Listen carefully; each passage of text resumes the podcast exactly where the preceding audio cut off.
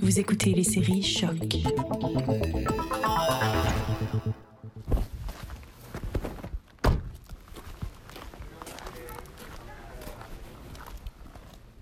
My name is Mohammed, and I'm uh, 26 years old, and I'm a pedagogue student. I I kind of uh, manage what uh, happens around this uh, place, and uh, we do. It's uh, very difficult to say. what I do specifically.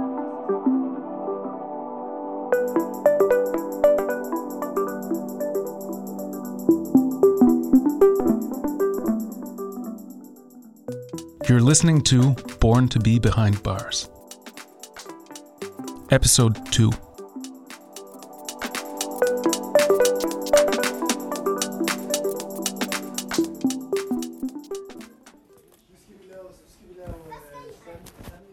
Started with uh, I was in prison, and I came out, and uh, I I wanted to make a drastic change in my life, and uh, I saw that the younger generation were on the same path as I was when I was at their age, and uh, that was that was not a, a a nice path. It was a very bad path. So uh, I uh, talked to some of the guys who's next around us, and uh, told them about my uh, uh, hvordan siger man bekymring, uh, my worries, my worries, and uh, then they said, okay, let's uh, let's do something. Let's uh, let's help them. Let's uh, let's do better. started to tell us about your past, how it was, how it was going. Yeah, about that. Uh, I had a a very bad pa- past when uh, where I was. Uh, I've been six years in prison, so I I know that if I was at that age and I had this space, I would 100% change in another way. I didn't have the elder persons I could look up to, the good role models.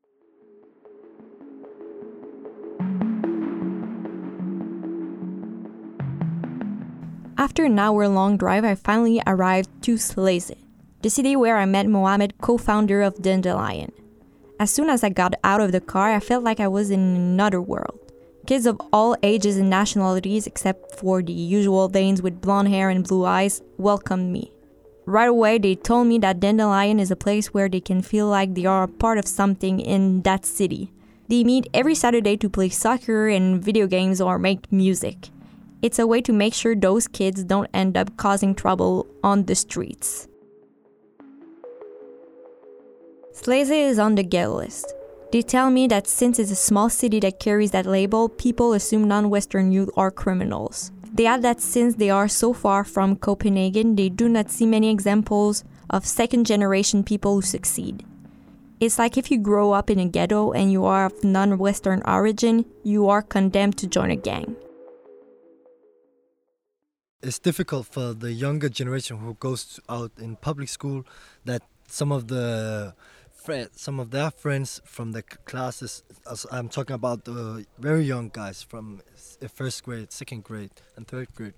If their friends uh, uh, they say oh you live in the ghetto yeah and they and they don't know actually what what the how the area is because they only see a ghetto from movies and so they they imagine all kinds of bad stuff. But when it's actually not like that so it's uh, yeah yeah and uh, they get di- they they have hard uh, yeah they they have trouble about trouble with getting uh, work Good job. yeah because of the address yeah that bad actually Very yeah bad, very bad. tell you about the experience with the, your teacher Well, well, first you have to give me your name. My name is Mohammed. Mohammed too. My name is Mohammed. Uh, I sent a request of, of to to get a job, and this miss And the same second I, I, I sent it. Same second, because my name is Mohammed and I'm from the the ghetto. So it's easy when some of like some guys like him, if they like get a uh, uh, how do you say a disline uh, of his application, so they can easily like just say fuck the world and just say okay we'll never get a job and uh, yeah they go uh, the bad way you know. Do you want to tell me a little, maybe a little more about the kids? Because I see that there's like younger kids, they're really s- children. Yeah, So how's that? yeah, Like uh, they they just that's how they that's how, if they want if they wouldn't be here they would be outside in the the ap- uh, near the apartments near where the, you see drug dealers and yeah bad stuff you know and uh, that will give that will give them an impact later on life if they didn't came here so come come come come Mizu come come تعال come can you tell her how old you are Va? tell her how old are you Jag borde inga قد ايه عمرك Sex år. six years old Six years old. yeah And what's your name? Nej men Sali. what's your name say Va? Sally say Sali. Sally And what do you want to do when you grow old? Besyr. Hon ser vad du blir när du blir stor. Do you want to be a fighter fighter? Ja. Vad betyder det? Brandman. Ska du vara brandman? Ja. He wants to be a firefighter. During the conversation I had with the guys from Dandelion, I learned that there are no gangs left in Slagelse, but that the authorities use the negative reputation to enforce longer sentences. When I got back to Copenhagen, I needed proof that what Mohammed told me was true. That's the reason why I went to the Danish Crime Prevention Council to meet Emilie Berg Jurgensen, a researcher specialized in youth crime in vulnerable neighborhoods.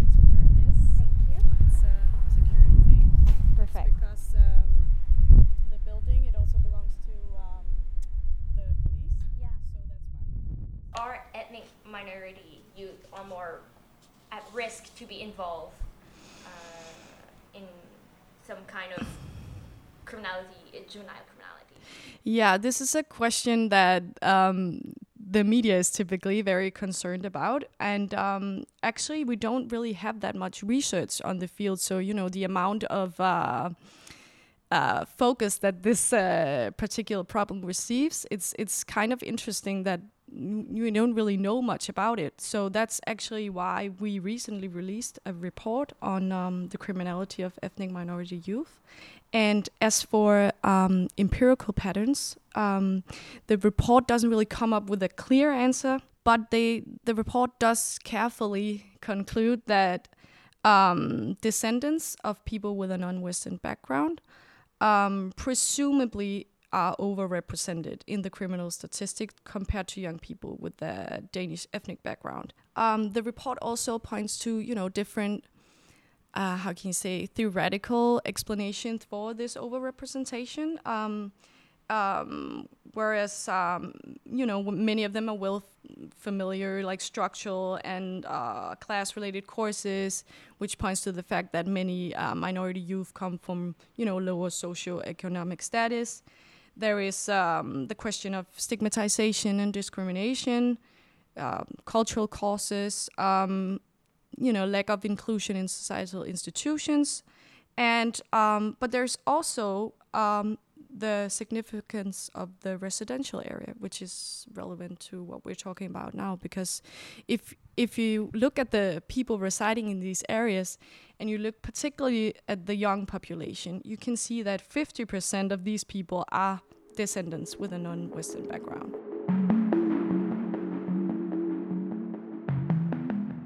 Even if the Danish Prevention Council statistics didn't seem to fully confirm what the lion told me, I can tell that the reasons more ethnic minority youth are being convicted are the same ones outlined by Dandelion racial profiling and the need of better role models. On the other hand, Emily confirmed that the youth crime is not a major problem at the present.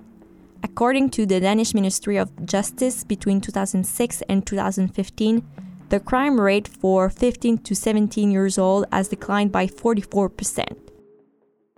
Also with youth crime, it's it's generally important to approach um, the the problem holistically, which means that um, it's it's important to ensure good cooperation between locals actors such as um, the police, the social housing sector, schools, municipality units, and um, because you know crime is often um, the accumulation of different factors through life, which relates to different areas such as family and school, and you know local community, the individual. I I decided to go meet the government social workers in Copenhagen who work with the Danish Crime Prevention Council in order to have a better understanding of the situation.